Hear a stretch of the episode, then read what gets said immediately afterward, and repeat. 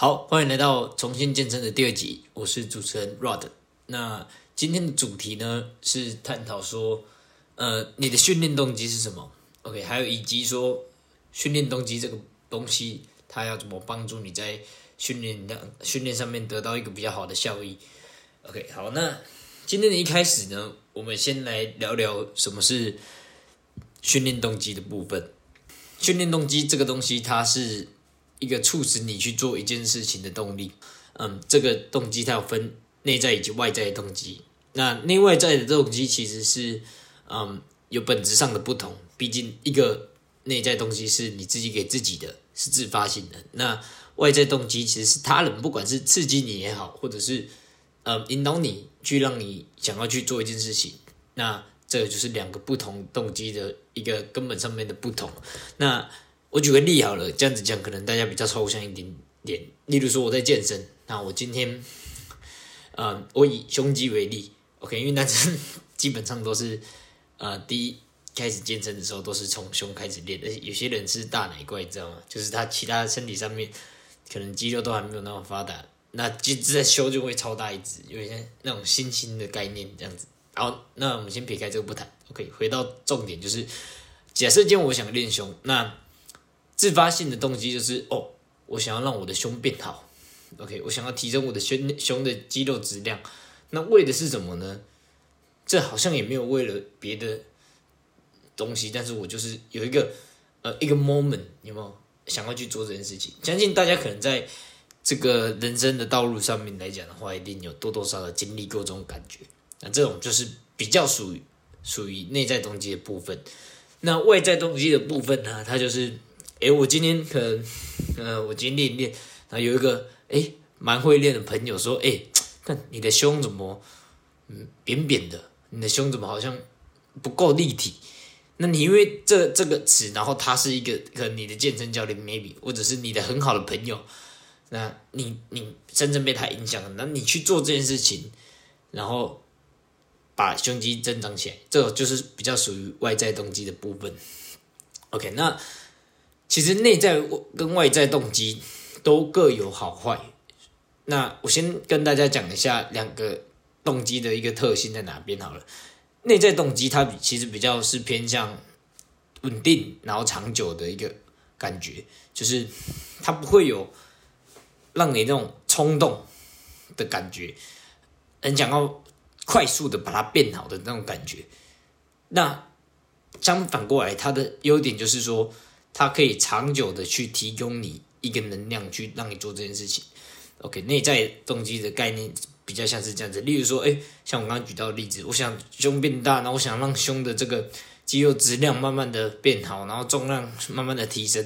那这种它不会让你突然 push 你啊，干，我要马上去买教练课程，或者是啊，干，我要赶快去妈的 YouTube 找一些影片来看。但我我我变变这变得会比较像是，嗯，你一天一天慢慢的哦，从训练当中找到，哎，好像有怪怪的，然后去查，OK，哎，但这个练的好像不错，那你就记起来，就比较像是这种，对，那他提供你的动机还是比较稳定长久的，也就是说，他大概会让你持续好几年左右。对，甚至更厉害的人，他可能可以到十年、二十年这种这种基单位了。对，但是我目前还没有，因为时机还不够成熟。那我们讨论到外在动机第二个部分，外在动机的话，它的优点就是哦，它会有爆发，对，它会有爆发。它那个爆发就是，嗯，你今天会哇靠，突然很想，妈的，赶快把这件事情做好。的这种感觉，所以你会开始上网查一大堆练胸的影片，看我看到怎么练怎么练，然后你会发现开始哦，看我我的这个胸原来是要找怎样怎样怎样的教练练，然后你可能开始花一大堆的钱跟时间去投入这件事情上面，对，这个就是比较属于是外在动机的部分，对，那但是外在动机会有个问题，就是它可能持久度来讲的话，可能就没有到那么高，对，为什么持久度来讲的话没有到那么高呢？就是因为它是一种。建立在别人的一个认同，嗯，认同，对，认应该可以讲认同，别人的认同来做的事情。所以当这个人呢，可能开始慢慢的，嗯，没有那么 care 你，或者是他跟你关系可能有点疏远之后，或者是你自己好像开始慢慢的，嗯，不太 care 他的眼光的时候，你这个动机就会损失掉。所以你这件事情可能就没有办法太持久，那你可能就会中断。OK，这是这两个嗯外内在动机的一个分别。但我相信，其实就我自己的经验来讲啊，这时候就切入到第二个主题了。OK，好，那接下来我们讨论到我们第今天的第二个主题，就是那我自己的训练动机目前的成分是有哪些？OK，那我自己觉得说，我自己现在目前的阶段来讲的话，是内在动机比较居多。毕竟我自己在健身这个运动上面来讲的话，大概有三四年左右的时间。对，那当然也是会有一些外在动机啊，像是因为我自己现在目前本身有有准备要比健体比赛。在明年的时间，那我自己本身还是会因为想要有用因因为比赛的关系，所以做一些训练上面的调整。例如说，我在正面做展示的时候，发现我的胸好像在正面来讲的话，看起来是比较弱项的部分。对，那我就会想特别的去加强我的胸。我开始会去 search，或者是开始会去每天的检讨，每天的对镜子上面做一个检视自己的胸肌的状况。怎么样？还有训练上面过程中的感受度怎么样？开始会去特别的做检视。那这种它就比较像是我发现的，我就蛮积极。像这几个礼拜，几乎每天都会在那边看来看去，就走路也会去照个镜子看一下你的胸的状态怎么样。对，那这这就是我们所谓外在动机的部分。那我自己内在动动机为什么会比较多？是因为我觉得已经健身到一定的阶段的时候啊，我开始会把。呃，开始会有一点那种感觉，就是你单纯为了想练而练，你不是为了什么，你就是想练的那种感觉，就是没没来由的，就做这件事情，似乎它变成一个习惯，似乎它也可以带给你一个乐趣，但是我我没办法说这完全是 passion，我没办法说完全是热情，只是我的感觉有点接近这种这种 feeling。对，那这就是比较属于内在动机的部分，就是比例来讲，我大概觉得是八十比二二十啊，就是八比二，内在动机八，然后外在动机是二的部分。那感觉有时候你会需要在中间做一个平衡的动作，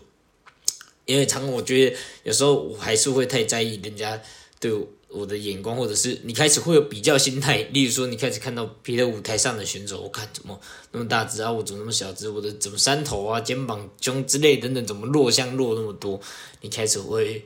嗯有点不平衡的感觉，对。但是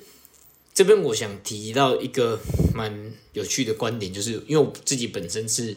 在台南当自由教练，那。在带学生的部分的时候啊，其实有观察到，其实大部分人一开始健身的时候都是外在动机大于内在动机，包括很多人在尝试学习一件事情上面也都是这样子。例如我之前刚开始健身的时候，看一定是为了要帅嘛，为了让别人看起来很帅。但是后来开始慢慢变成是，哎，我单纯因为喜欢这件事情，单纯因为习惯这件事情而做，这是我自己的一个经验。对，OK，那接下来要讲到。今天算是最后一个主题，就是训练动机的掌握，如何帮助你自己在提升训练效益的部分。那我觉得，其实这个东西它，呃，跟训练很多技巧来讲，它是同等重要。对，请大家不要忽视，呃，心理的因素在健身上面，因为像，嗯，有些在一开始的时候啊，你一定会是外在动机比较多的情况下。你的目标应该要放在说，我要怎么在健身过程中找寻到内在动机，让你持续坚持下去。因为只要是专业的教练或者是资深的训练者、训训练者，他都会知道说，其实你健身要有成效的话，至少我们要抓在三到哎六到六个月到一年左右的时间，你的效果才是最明显的时进步时段。但是，嗯，其实我的经验。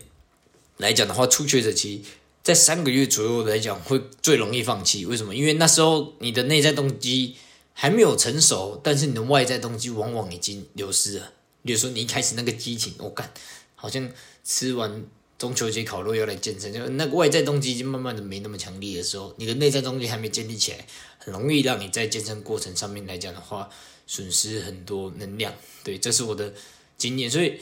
在训练上面很容易。中断，这是非常可惜的。在我自己，在我自己的观点上面来讲的话，因为你不止投入了时间，你不还投入了钱，也是健身房有时候都是绑约一两年的，那这是非常可惜的部分。而且重点是你错失了一个改变自己体态还有心态的一个机会。所以内在动机的建立，在这个主题上面来讲会非常重要。那要怎么建立内在动机？这边有几个方法可以给大家一点建议。第一个就是你要去在过程中训练的过程中，尽量降低干扰。我指的是自主训练的时候，你要细心的去品尝训练本身的乐趣。还有训练本身的意义，然后跟你自己这这个人去融入起来。例如说，你开始感觉哦，这个训练很享受，是为什么？因为可能你得到这边抒发，或者是你得到了一个感觉自信的感觉。这种东西它会必须是你要很专注去体会的。所以我会建议在训练过程中，自主训练的时候，降低一些手机的干扰，降低一些外在的干扰，尽量是自己一个人做自主训练，上课除外。对，那这是第一个方法，就是专心享受训。第二个是，你可以在自己训练上面的进步多做一点记录，让你知道说你的身体其实是慢慢也在变好的。这是强化自己内在动机的部分，因为内在动机就是单纯想做而做嘛。那要怎么单纯享受而做？我觉得很重要一点就是你要享受自己进步的过程。对，这点很重要。你如果享受自己进步的过程，不管是在重量，不管是在体态上面，你会慢慢建立起这种很强大的内在动机。我就是要去做，因为我感受在这方面我得到了成就感，这种是很主观的感觉。OK，所以大概今天想跟大家分享就是这两个内在动机的部分，我觉得非常的受用，所以跟大家分享，就是第一个专注的享受你当下的训练，去体会从中的美好。OK，第二个是努力的。记录你的进步，让你自己从中得到成就感，这两个跟大家分享。OK，好，那在节目结束之前的话呢，跟大家聊聊一下最近的健身时事。那最近，嗯，我在一个健美选手叫 KD 的 IG 上面看到他在做杠铃卧推的时候有杠铃滑脱的现象，那这就让我进一步思考说，卧推这项训练对每个人来讲，它的危险度在哪边，以及我们要怎么去，嗯。保护自己，呃，我其实最终 A K D 其实有一阵子，他我就我的认知来讲，还有听他 p o c k e t 他其实是一个蛮注重动作品质的一个健美选手，还有教练。那像他这样子那么专注在呃建立张力啊，或者是杠铃的一个稳定度、感受度上面来讲的话，很很稳、很很厉害的教练，他也会发生到这种。杠铃滑脱的现象，就他本人来讲，他也是觉得不可思议，而且他是实握，他不是虚握，所以，呃，我觉得针对这些这个事情要怎么防范呢？我觉得很重要，就是我们最好在做杠铃卧推的时候用护杠去保护自己，这点非常重要的，因为你知道这个杠铃卧推，如果杠这样子滑下来，如果是一般人肌肉量可能还没有到那么大的同时，你。承受的压力又是可能自己体重的嗯零点七五倍以上，那这对你自己的不管是肋骨以及我们腹腔的肌肉等等，还有内脏都是一个非常大的风险。对，所以我觉得今天要跟大家聊聊的这个健美实事，就是希望可以大家在这边有听到的的朋友，可以去在卧推上面的时候用护杠去保护自己，这点非常重要。对，那好，今天。的实事分享到这边，OK，好，下次见，拜拜。